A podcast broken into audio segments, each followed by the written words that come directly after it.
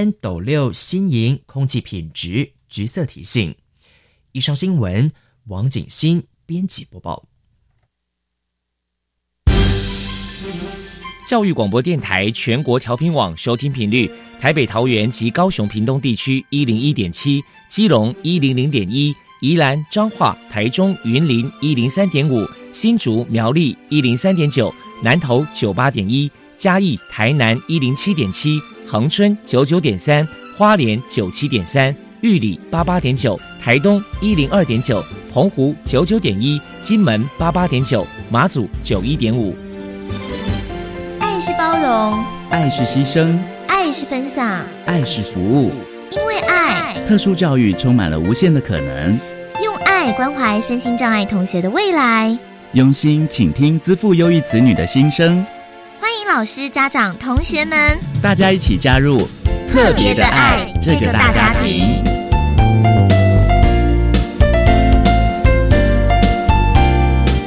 本节目由教育部学生事务及特殊教育司指导，国立教育广播电台监制，欢迎收听。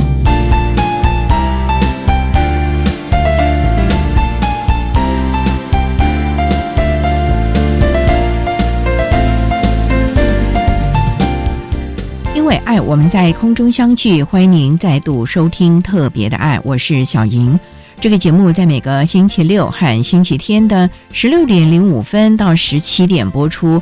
在今天节目中，将为你安排三个部分。首先，在“爱的小百科”单元里头，波波将为您安排“飞翔云端”的教室单元，为您邀请文山特殊教育学校实习辅导处的主任林佑成林主任，为大家来说明文山特殊教育学校职业教育推广的成果，希望提供家长、老师可以做参考了。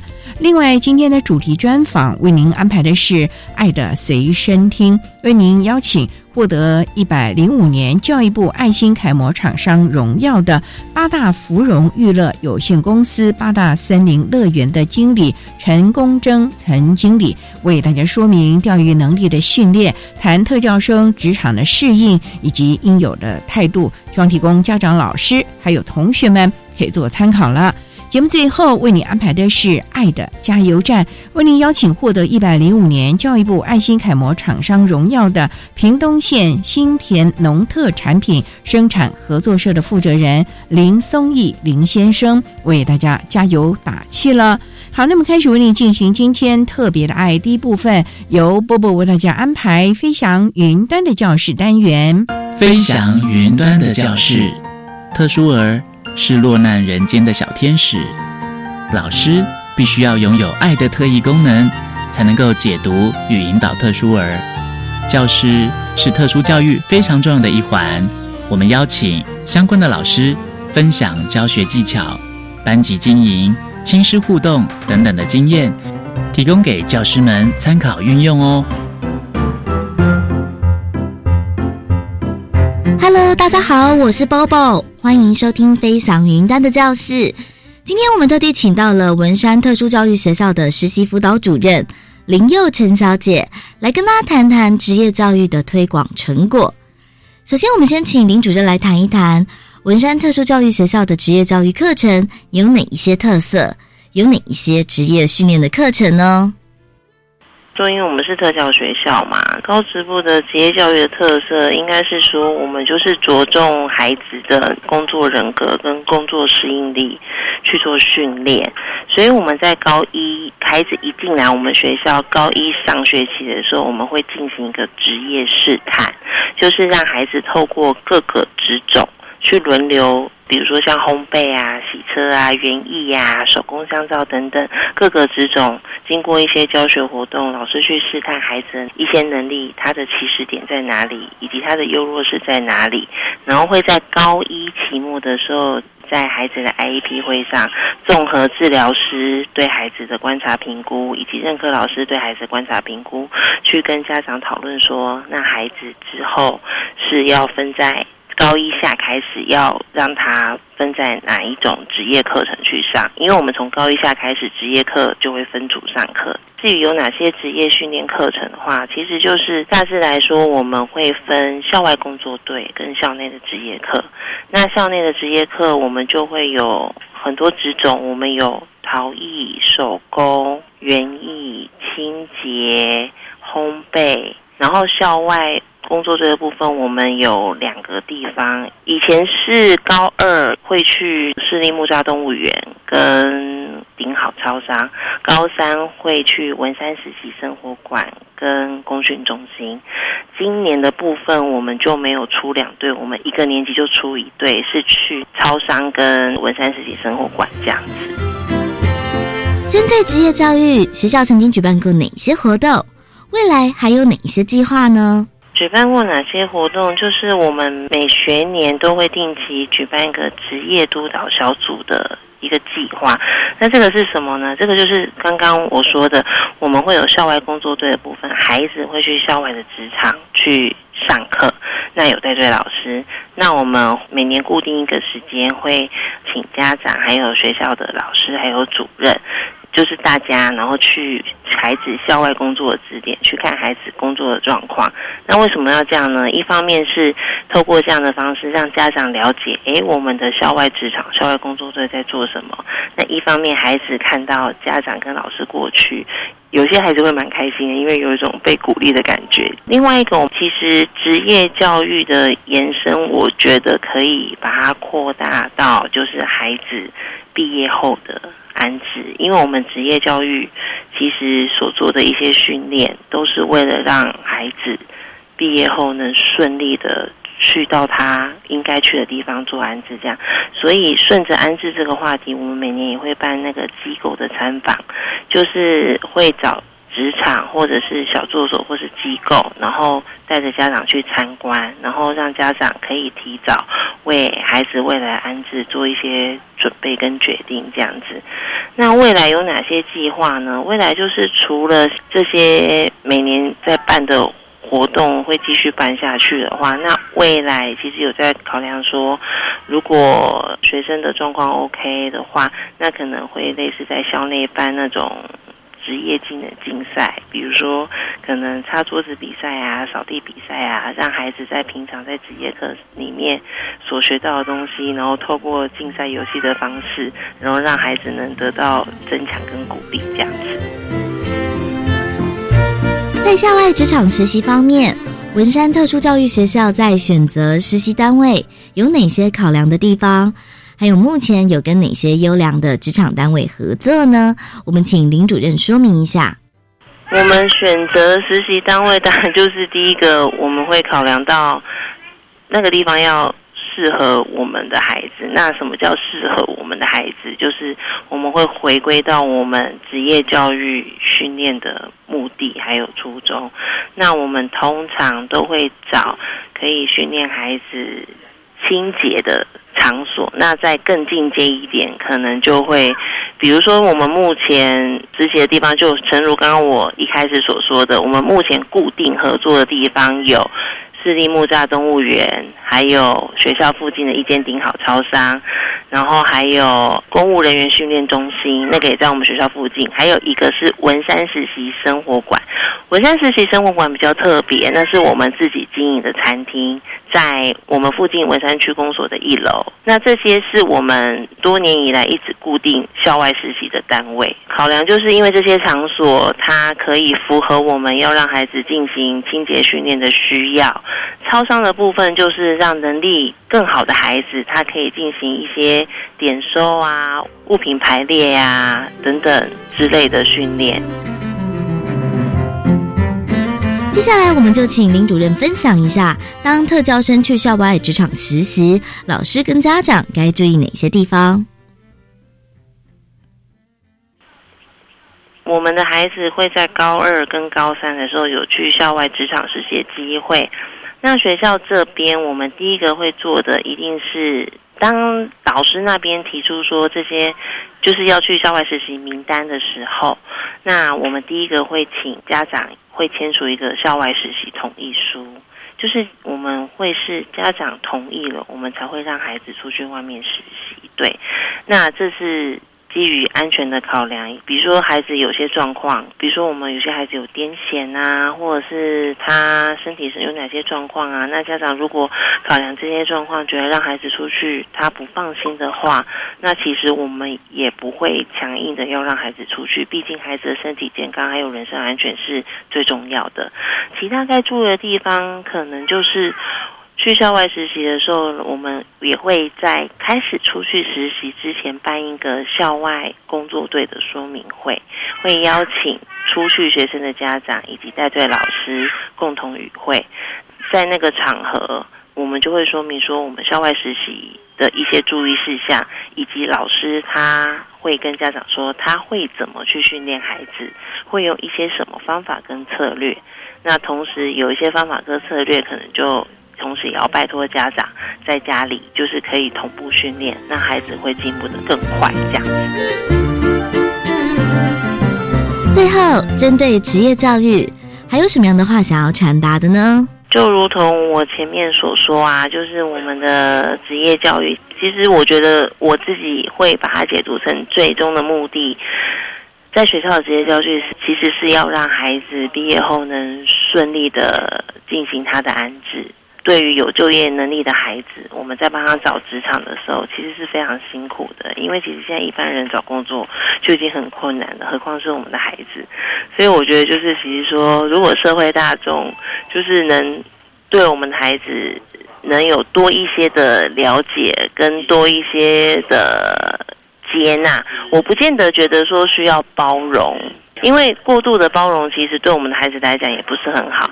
只是如果多一些了解，多一些接纳，比如说我们的孩子在出去外面校外实习的时候，其实现在社会大众都还对特教生蛮能接受的，大家都可以给他，比如说经过的时候都会说加油啊，然后你们要努力啊这样的鼓励，那其实对我们孩子来讲是非常大的鼓励，对于他们之后就是顺利转型到社会，可能也会有比较大的帮助。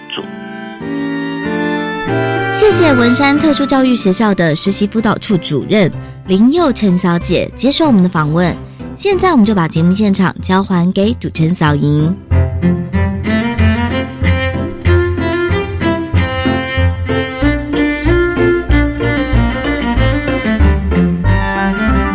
谢谢文山特殊教育学校实习辅导处的主任林佑成林主任以及伯伯为大家分享了文山特殊教育学校针对孩子们所做的职业教育推广的成果，希望提供家长老师可以做参考了。您现在所收听的节目是国立教育广播电台特别的爱。这个节目在每个星期六和星期天的十六点零五分到十七点播出。接下来为您进行今天的主题专访。今天的主题专访为你安排的是《爱的随身听》，为您邀请获得一百零五年教育部爱心楷模厂商荣耀的八大芙蓉娱乐有限公司八大森林乐园的经理陈功征陈经理，为大家说明钓鱼能力的训练，谈特教生职场的适应以及应有的态度，希望提供家长老师可以做参考了。好，那么开始为您进行今天特别的爱的主题专访，《爱的随身听》。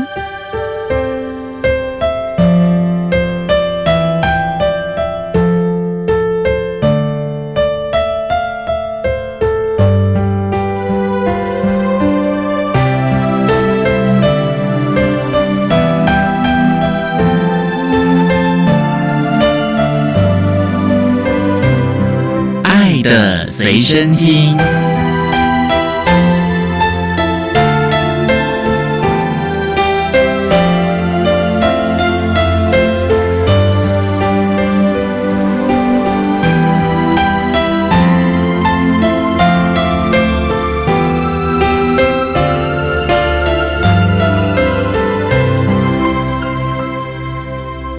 今天为大家邀请到的是获得一百零五年教育部爱心楷模厂商荣耀的八大芙蓉娱乐有限公司八大森林乐园的经理陈功征陈经理，陈经理您好，主持人你好。今天啊，特别邀请陈经理为大家来分享钓鱼能力的训练，谈特教生职场的适应以及应有的态度。首先啊，要先请陈经理为大家来介绍八大芙蓉娱乐有限公司。八大森林乐园是一个森林乐园游乐的吗？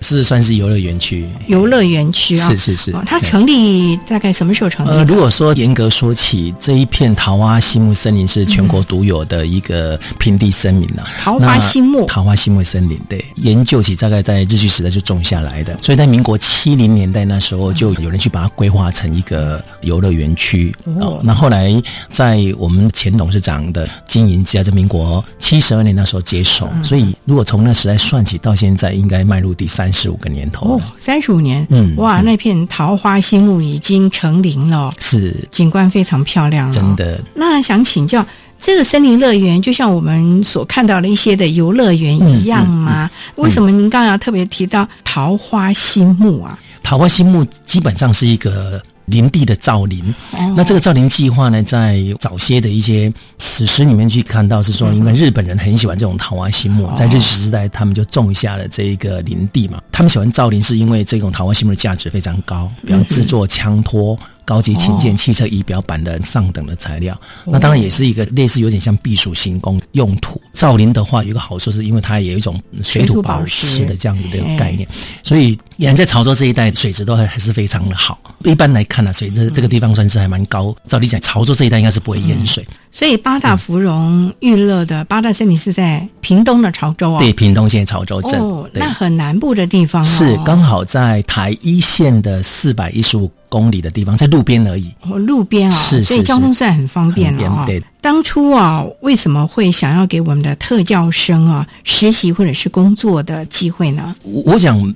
屏东县有一个很特殊，就是有一个特殊教育学校，也相当不错，因为好像是每个县市都会有。那屏东县也非常荣幸有这一个学校哈。那当然，在六年前，刚好学校里面的组长有去做了这样子的评估，因为学校想要去遴选一些比较有就业能力的同学，发起一个叫工作队的这样的概念。那当时他们就找到了园区这边来，呃，他们评估的点就是说，园区因为很在地。环境也蛮安全的，就说基本上不会有太多繁杂的地方，所以他们评估完之后觉得哎也不错，那就跟我们接触，跟我们接触完，我觉得哎这个算是还蛮不错的一个合作，我们把它想成是一个产学合作。是在园区这么多年来，也跟很多的。校方的部分做一些产学合作，比方说跟屏东教育大学，哦但是这个是硕士班来做研究，研究过，比方说从幼稚园还有一到六年级，针对园区的这个森林里面的生态，然后去发展出一些课程。那当然，我们的理念是说，我们平常在场地开放给学校单位来做研发课程。都是可以的，更何况这种特殊教育学校的小朋友，他们更需要有实物上发挥的空间。嗯，所以我们当时就毅然觉得，哎，也不错，我们可以让这些同学们来到园区，提供一个平台，让这些同学们去做一个合作的部分。所以第一年的开始是延到现在有六年的这样的机缘的已。经六年了啊，嗯所以这六年来啊，本着企业回馈以及您个人的领导的风格啊，荣获了我们一百零五年教育部的爱心楷模厂商。好，那我们稍待啊，再请获得一百零五年教育部爱心楷模厂商荣耀的八大芙蓉娱乐有限公司八大森林乐园的陈公珍经理，再为大家说明教育能力的训练谈特教生职场的适应以及应有的态度。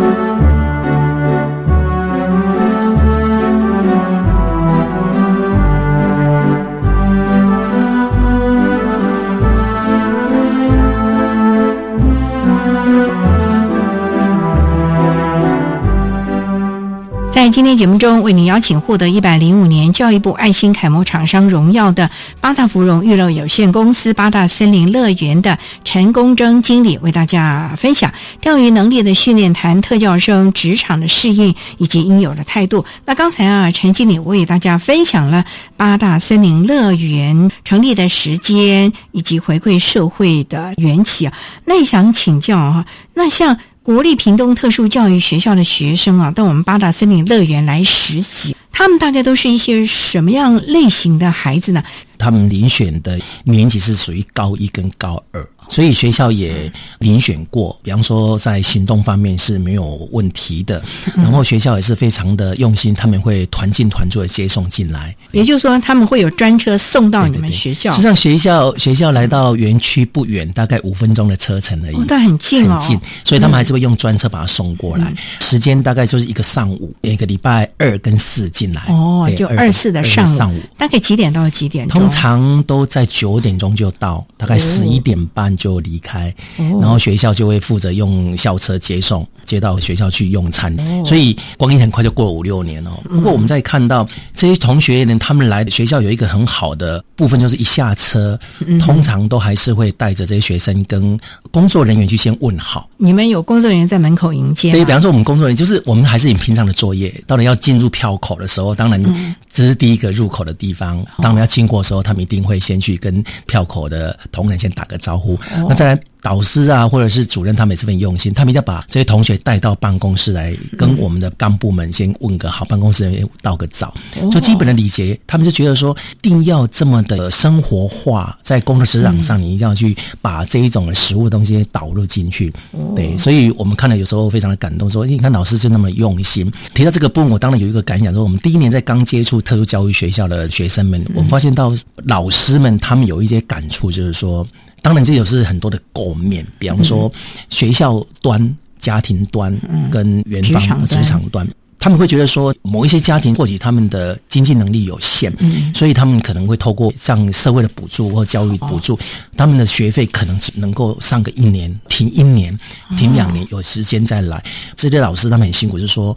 特殊教育学校的同学们，他们一定要从不间断的让他们去做这样的练习学习。即使这一年我在学校很安稳的做的这样学习，但是回去之后你那听了一年之后，他可能会归零，哇，就又回到原点。所以我想这也是一个问题，你要共同讨论的。不，所以我们提到这个部分。当然，我也很乐意说，我们做对的一些事情，是因为他们带来之后，我们那么有福分的让这些同学们有这么场地，可以让他们接轨在工作职场上，哪怕是不一样的职场，那我们是提供一个游乐的部分嘛。所以，我想这是我所看到一个乐观其成的一个部分。通常每次来大概都是一年吗？还是一个学期？一个学期，一个学期。其实有时候我们会觉得。当这些同学要毕业的时候，老师说：“哎，他们完成了他们任务要毕业了。”我们觉得好不舍。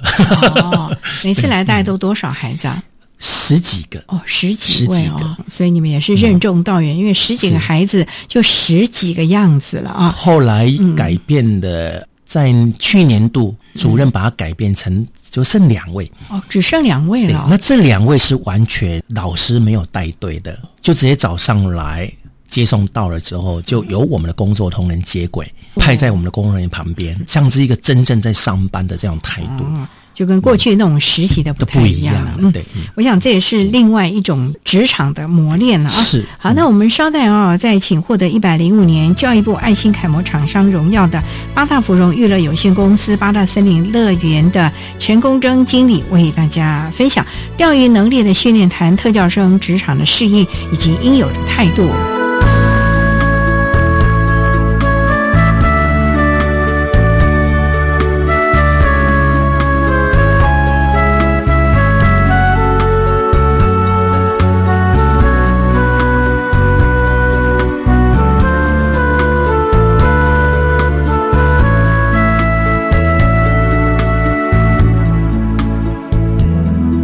各位听众朋友，大家好，我是一百零八学年度身心障碍学生升学大专校院真是负责学校国立中央大学教务处招生组组长周宏伟。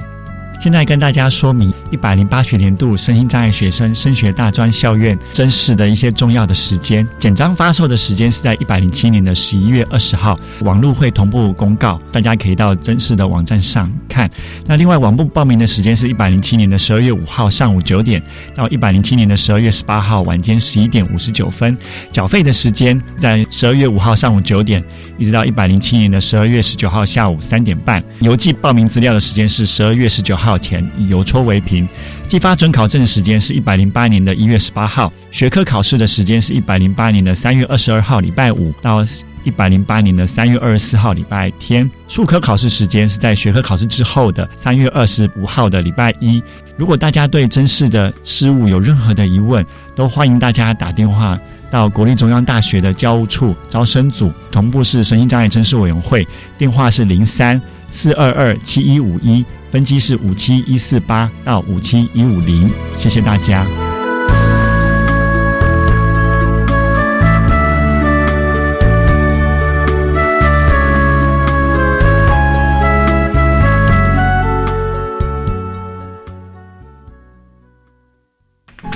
妈妈，我回来了。来，妈妈问你哦，学校有没有教教你们摸鸡鸡？有啊，什么？真的有教啊？老师教我们不应该触摸别人的隐私部位，这是性骚扰。如果遇到性骚扰，要勇敢制止，说不。哦，妈妈明白了。性别平等教育内容真的不能听信网络谣言。教育部的性别平等教育全球资讯网还有很多正确资讯哦。以上广告，教育部提供。我是宜兰县幼儿教育事业学会创会理事长，我姓陈。我从事幼教工作将近四十年。当政府有这个宜兰说明会完了以后，半个小时我就去宜兰县第一个参加准公共，因为可以创造第一家长减少负担，第二老师增加收入，第三。幼儿园学生来源充足稳定，第四可以好好照顾幼儿，这是创造一个适应的政策，所以我就义无反顾的参加。欢迎加入准公共幼儿园，共创优质平价的教保服务。相关资讯请上全国教保资讯网查询。以上广告由教育部提供。管那么的水，罗嘎西木啊！大家好，我们是欧开合唱团。您现在收听的是教育电台。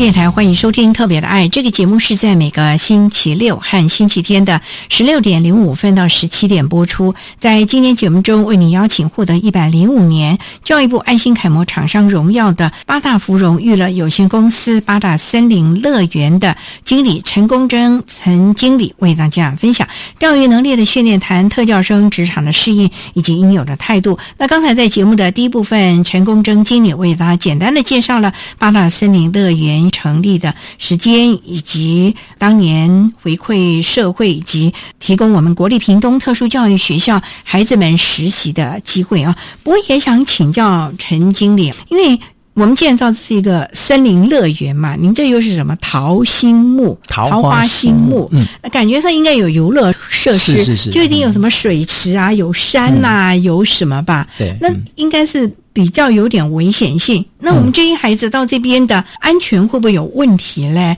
不要来这个地方，到时候跌了一跤啊，或者是什么的嘞？是，这个是学校刚开始要做这个合作的时候事先的评估的部分啊。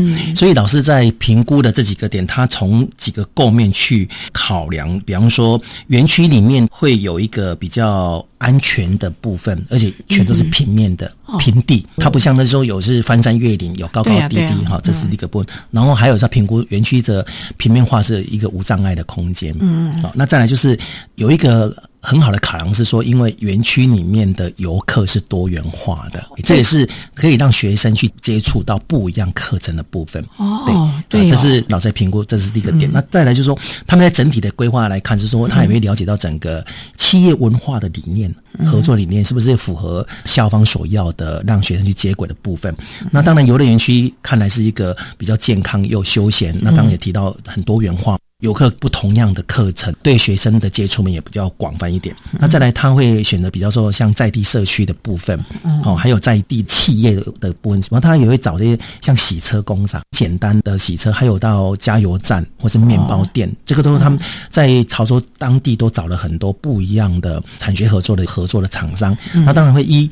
每个学生不同的特质来做一个分配，所以我想园区也是很荣幸可以让教育学校遴选到这样子一个场地。陈经理，那想请教，那你们会让这些孩子啊做哪一些的工作？我们就说早期好了，这全班是十几位来，对，来了之后这十几位有什么事情？因为其实你们平常每个人都各司其职了，是那这些孩子还有什么工作可以让他们来？而且你们的员工可能还在多点时间去陪他们来，或者教他们，在你们的人力。上这件事情可能十分钟做好，现在可能因为要教学生多了半个钟头哦。是刚开始的合作，高一高二的同学呢是属于团进的工作队，十几个来。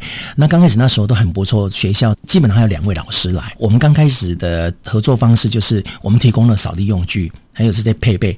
园区上将近二十甲地，我们就给一区，嗯，一区，然后由这些同学从打扫树叶的落叶开始。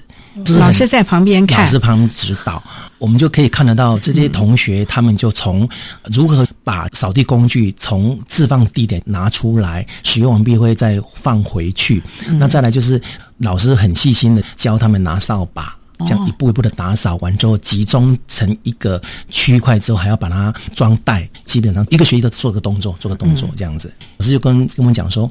这些同学，你不能给他太多、太复杂、太复杂的，只要给他单一个指令就好了，让他去做，做了成个习惯之后，他回去自然就会去做这个动作。例如说，可能就是你扫地，你就专门扫地，把落叶扫到什么地方，怎么把它聚集成一堆，没错，而不是东画一下西画一画。对，这个也要慢慢的、慢慢的教。我常常会说，你们老师真的太有那个耐心跟爱心了。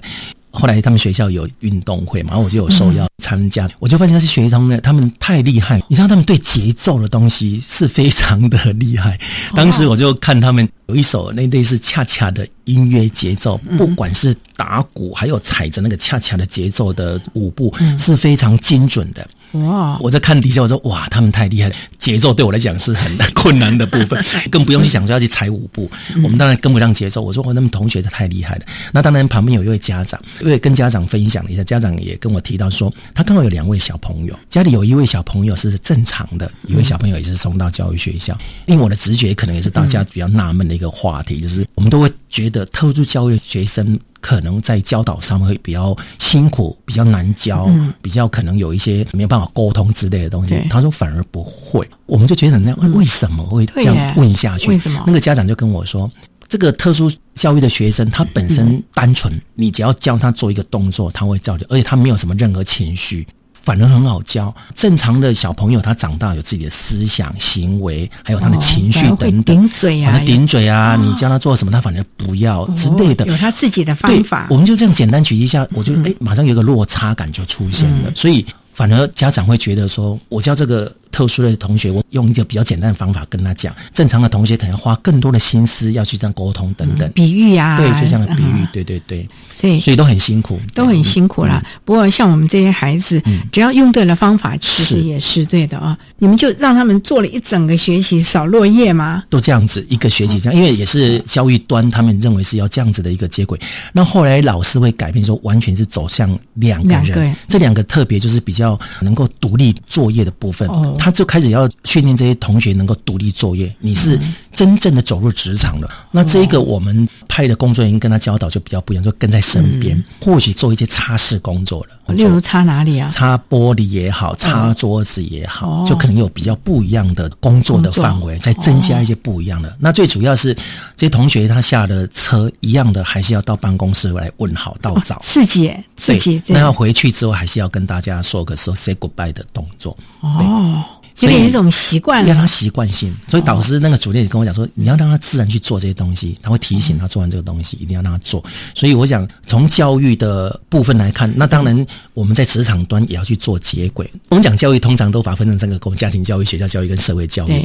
或许我们都遇到职场上刚踏入社会的这种新兴学子，或许他们对社会的理念不是那么的熟悉。不过社会上就有很残酷的部分的，你一定要跟得上社会的脉动的脚步。所以我们在对新兴学子通常会比较一点点的严格要求，其实有时候也是为他们好。以我的概念来看，我我会比较做分析的方式，让他们理解到说，如果在学校学不到的，那当然社会就有教育的责任在，就要去辅导他们，对这部分。对对，那当然对他。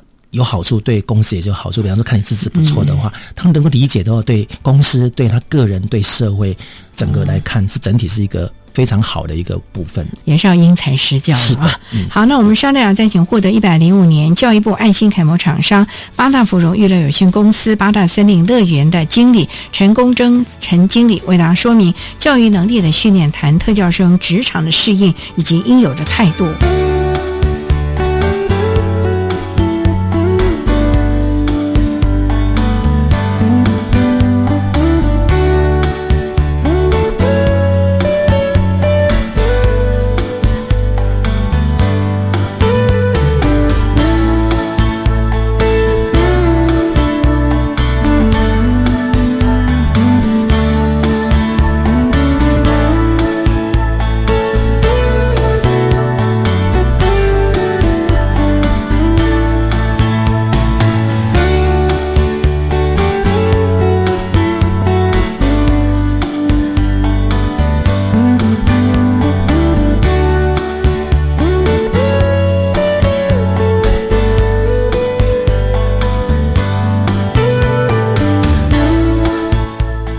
教育电台欢迎收听《特别的爱》。在今天节目中，为你邀请获得一百零五年教育部爱心楷模厂商荣耀的八大芙蓉娱乐有限公司八大森林乐园的经理陈功征陈经理，为大家分享钓鱼能力的训练，谈特教生职场的适应以及应有的态度。刚才啊。陈经理，您特别提到了说，后来只有两位孩子一个学期，这种你们就会给他比较更繁复的工作了。没错。那像这样的，你们有没有先评估他的能力，看看他适合做什么，然后到了你们公司来派相关的人员，呃，训练他呢？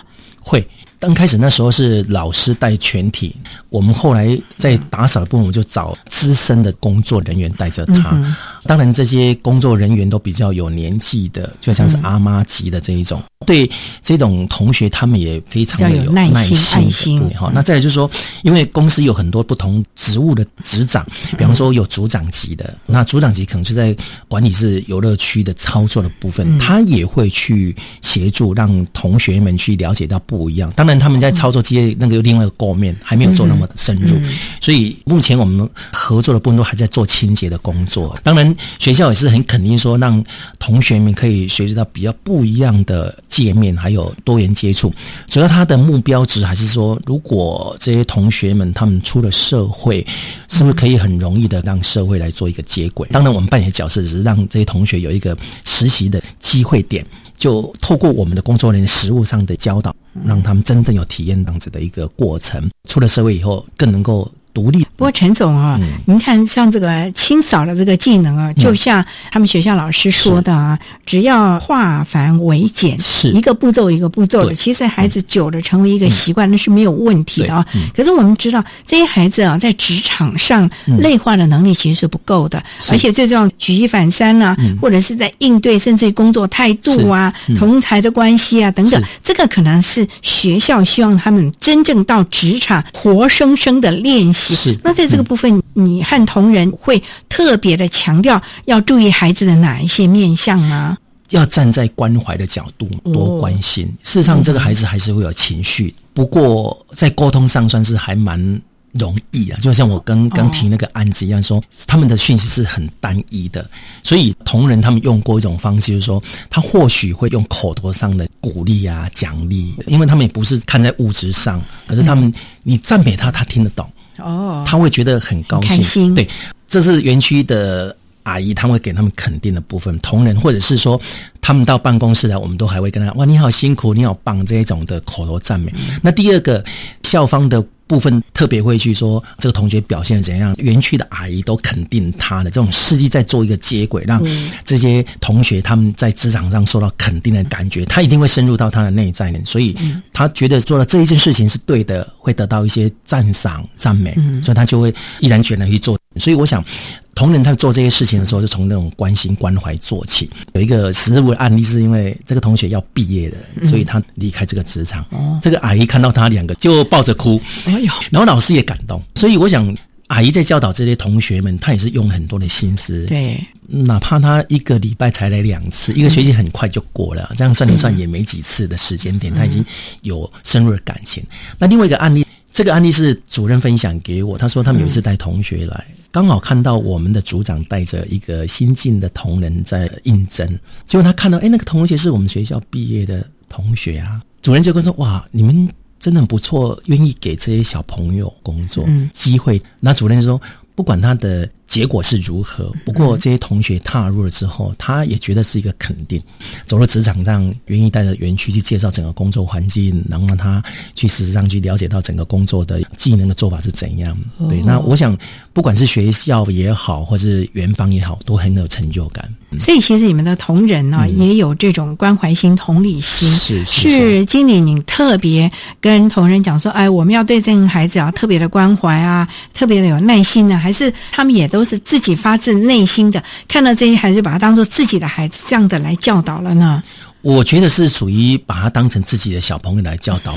成本比较多，因为在做这个产学合作的时候，我们只是跟干部们讲说，即将有这样子的合作，每个礼拜二四，然后他们学校什么样需求点，然后我们就提供。不过我觉得教育学校非常好，因为他们本身也没有太多的要求，哦，他们觉得说我们提供了这么好的场地，他们已经非常感谢。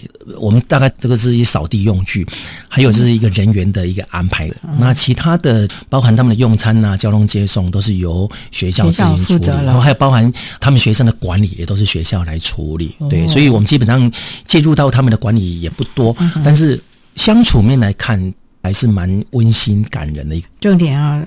也是让孩子们在这个地方有了一个真正的一个实习的了解职场到底是怎么回事了啊！好，那我们稍待啊，再请获得一百零五年教育部爱心楷模厂商荣耀的八大芙蓉娱乐有限公司八大森林乐园的经理陈功征陈经理为大家说明教育能力的训练，谈特教生职场的适应以及应有的态度。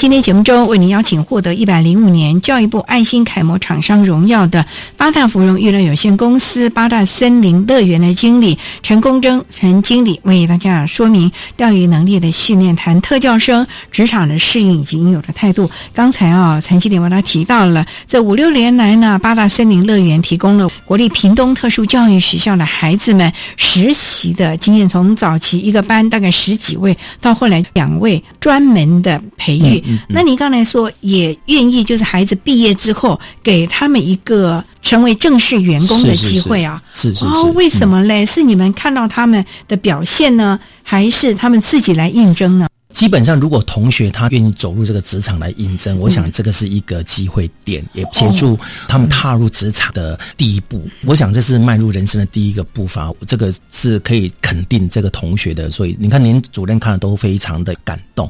当然，在这个合作过程中，我觉得校方也非常用心，不断的会跟我们去讨论怎么让校方跟厂商这边做一个接轨。其实主任那边也提到了说，如何。协助学生去真正的面试，他也把这个课程纳进来。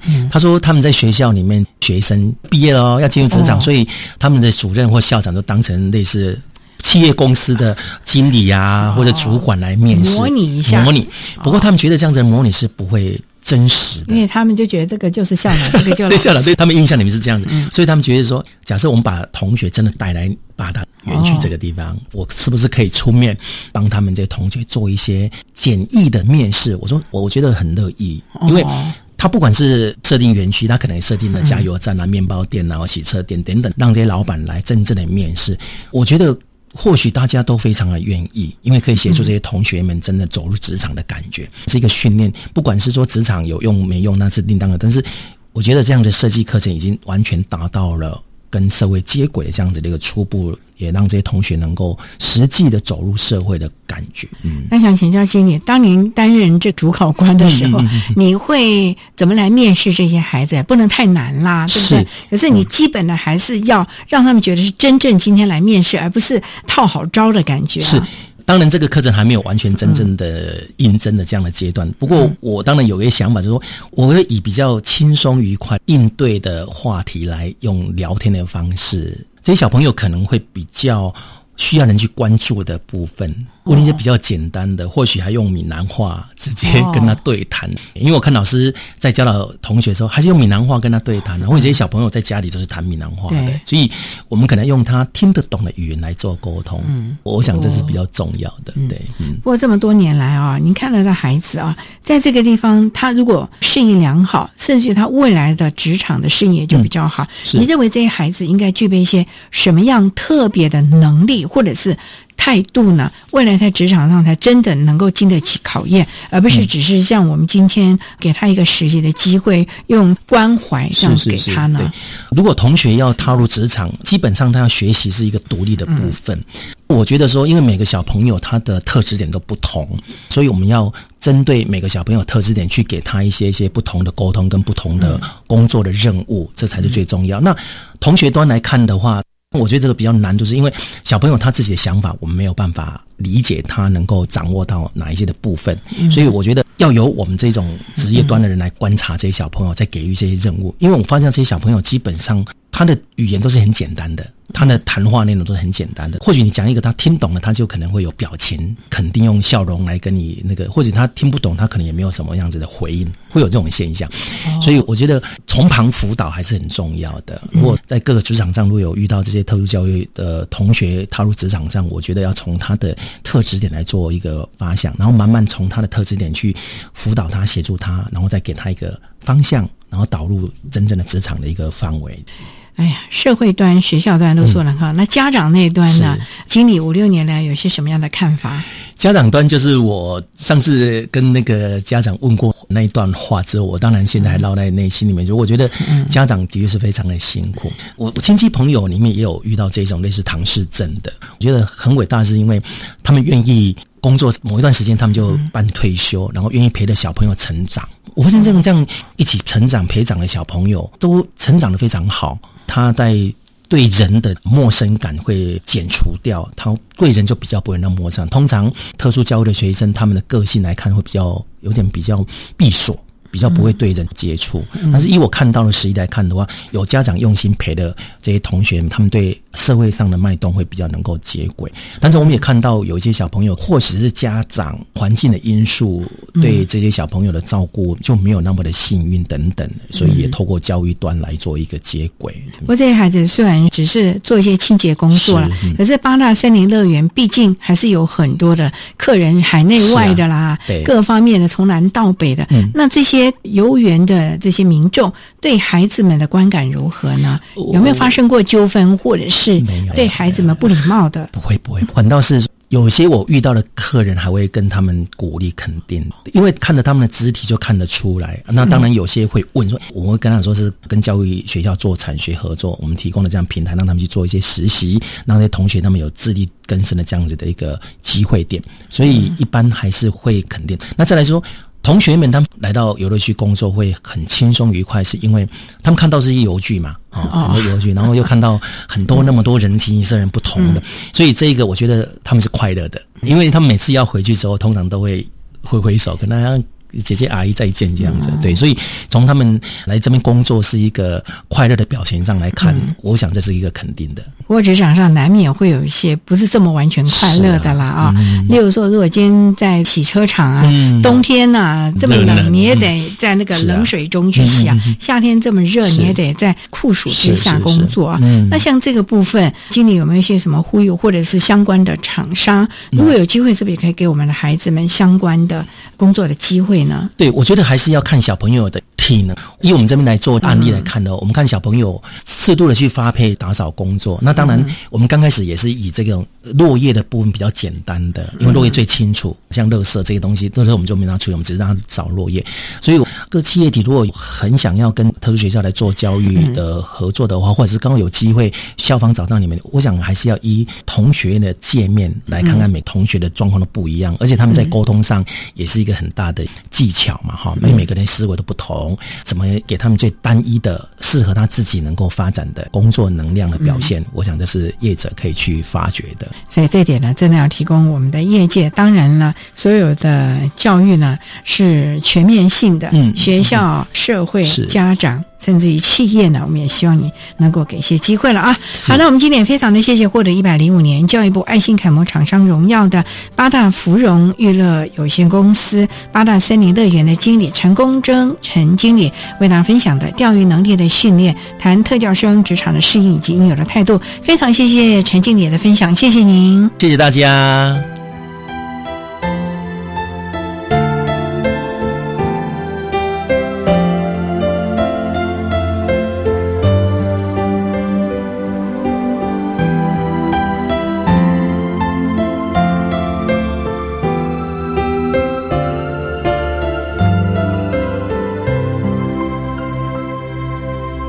谢谢获得一百零五年教育部爱心楷模厂商荣耀的八大芙蓉娱乐有限公司八大森林乐园的陈功正经理为大家分享的相关经验，希望提供家长老师可以做参考喽。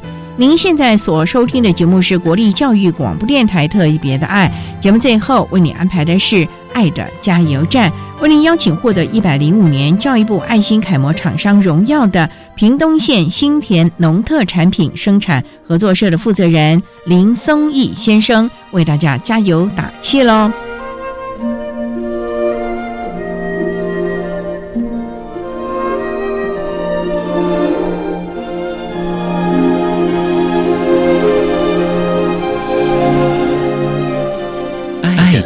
加油站。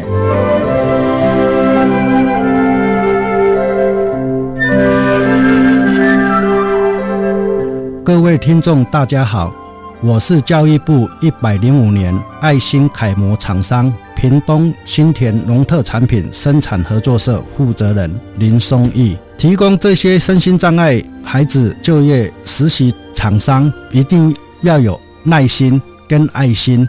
不要有一种心态，就是说，因为他们的行动或思考能力、表达能力比较迟缓，或者是比较不能融入，就来排斥他。其实，经过四年跟这些身心障碍的小朋友相处之后，他们也是有潜力的。像我留下了一个最资深的王艺人，这是我第一次实习的特教学生，从简易的打包装汁。现在也会分辨柠檬的熟度、品质、走向，哪些规格卖到哪一些通路。这些小朋友，你给他时间，让他适应。很多企业主他们都是站在利益思考方面考量，其实这是不对的。如果真的都这样的话，那这些不就被社会淘汰了？这些孩子真的有潜力。我刚刚说的第一届的学生王同学，有新的学弟、新的学妹来的时候。我现在就会让王同学带领这些学弟学妹，教导他们该做的事。这些学弟妹会更容易进入这个职场，因为学弟妹刚来到新的环境，跟老板一定都会有隔阂，跟企业主一定都会有隔阂。由学长带领学弟，这个政策这个方向，我认为是对的。还有要呼吁家长，小孩子不要过度的溺爱，爱心的雇主并不是没有。让小朋友适时的接触环境，融入社会，让企业主去教导小朋友，比你们家长自己去教导小朋友成熟的更快，成长的更快。这是我真心的呼吁，家长必须放下。谢谢大家。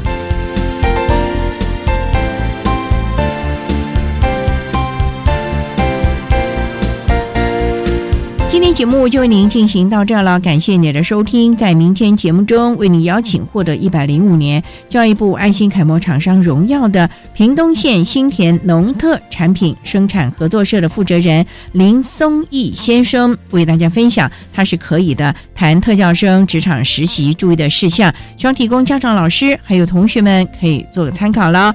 感谢你的收听，也欢迎您明天十六点零五分再度收听特别的爱。我们明天见了，拜拜。listening.